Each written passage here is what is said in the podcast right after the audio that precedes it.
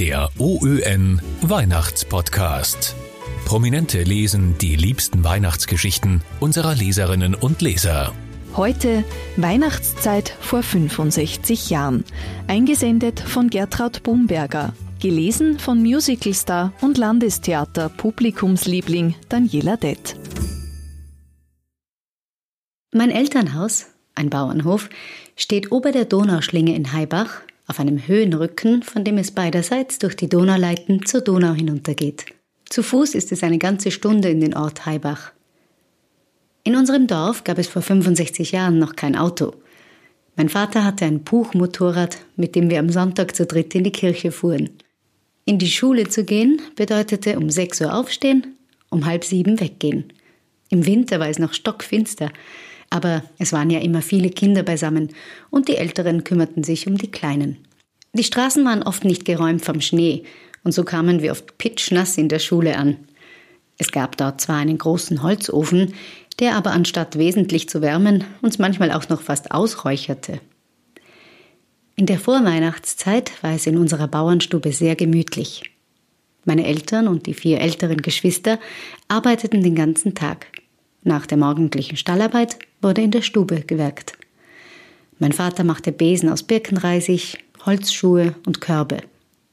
Seile wurden gedreht, die Frauen taten Federn schleißen, Wolle spinnen, natürlich von eigenen Schafen, Getreidesäcke mussten geflickt werden. Es duftete vom Brot und Kletzenbrotbacken und natürlich vom Holz. Die Nachbarskinder und ich hatten genug Sachen, die wir zum Spielen verwendeten. Ich war als Kind viel in den Nachbarhäusern und musste von meinen älteren Schwestern oft zu den Mahlzeiten gesucht und heimgeholt werden. Gegen Weihnachten schrieb ich ans Christkind einen Wunschzettel und legte diesen ans Fenster. Damals ließ man uns Kinder lange in dem Glauben, das Christkind bringe den Christbaum und die Geschenke. Und wir Kinder ließen unsere Eltern lange in dem Glauben, dass wir das auch noch glaubten. Ein Ereignis haben wir noch in guter Erinnerung. Der Nachbarn Peppe und ich wollten, als wir beide circa sechs Jahre alt waren, eine gute Tat vollbringen. Wir gingen mit einem Fuchsschwanz, einer Säge, in unseren Wald und sägten unter Mühen fünf schöne, freistehende Tannenbäume von circa ein bis zwei Metern Höhe ab. Wir schleiften einen nach dem anderen mit vereinten Kräften den Hang herauf und versteckten sie hinter der großen Hütte, um sie später, zu Weihnachten, an jedes Haus im Dorf zu verteilen. Bald wurden die Bäumchen aber von meinem Vater entdeckt und das Donnerwetter ging los. Leider war uns der Gedanke zu dieser guten Tat mitten im August gekommen. Damals wurde uns Kindern gesagt, der Christbaum werde ans Christkind geschickt. Das Christkind schmückte den Baum und stellte ihn mit darunterliegenden Geschenken in der Stube auf. Bei der Bescherung musste ich immer in die Kammer, ins Elternschlafzimmer gehen und Vater unser beten. Die Spannung war groß. Wir freuten uns immer sehr. Unter dem Christbaum war für jeden von uns eine Schachtel mit einer Tafel Schokolade, einer Orange, Nüsse und selbstgestrickte Fäustlinge, Socken und Strümpfe aus etwas kratzender Schafwolle. Auch Hefte und Farben waren oft dabei. Der Christbaum war mit Kerzen, wenigen Kugeln, Engelshaar und selbstgebackenen Keksen geschmückt. Vor dem 24. Dezember sah man damals nirgendwo einen beleuchteten Christbaum. Zu essen gab es ein Knackergulasch, wir hatten zu dieser Zeit so selten Wurst, dass wir heute noch davon reden, wie gut das damals geschmeckt hat. Früher wurde zum Mittagessen vorher und nachher gebetet. Wenn ein Brotleib angeschnitten wurde, machte meine Mutter mit der Messerspitze immer drei Kreuze auf die flache Stelle des Leibes.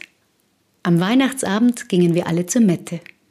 Wir gingen um halb elf weg, um zur Mitternachtsmette rechtzeitig zu kommen. Ich erinnere mich, dass manchmal Vollmond war und wir leichtfüßig über den hartgefrorenen Schnee gehen konnten. Beim Gehen wurde allen warm und in der kalten Kirche ringelten sich kleine Rauchwölkchen vor den Mündern der vielen Leute, was mir als Kind wohl sehr gefallen hat, sonst könnte ich mich nicht so gut daran erinnern. Vor und nach der Mette spielten einige Bläser auf dem Kirchenturm. Diese Melodie begleitete uns dann ein Stück auf dem Nachhauseweg. Um circa halb zwei Uhr nachts kamen wir heim. Alle, die brav in der Mette waren, bekamen dann noch ein köstliches Schweinsbradel und einen Bauernkrapfen. Danach fiel ich todmüde ins Bett, wo es damals eiskalt war, und ein Strohsack statt einer Matratze als Unterlage diente. Die Erwachsenen standen schon um halb fünf wieder auf, um die Stahlarbeit zu machen und um sieben Uhr die Frühmesse nicht zu versäumen. Sonn- und Feiertage waren damals sehr wichtig für die Menschen. Der Glaube hatte einen ganz großen Stellenwert. Mehr Podcasts finden Sie auf Nachrichten.at.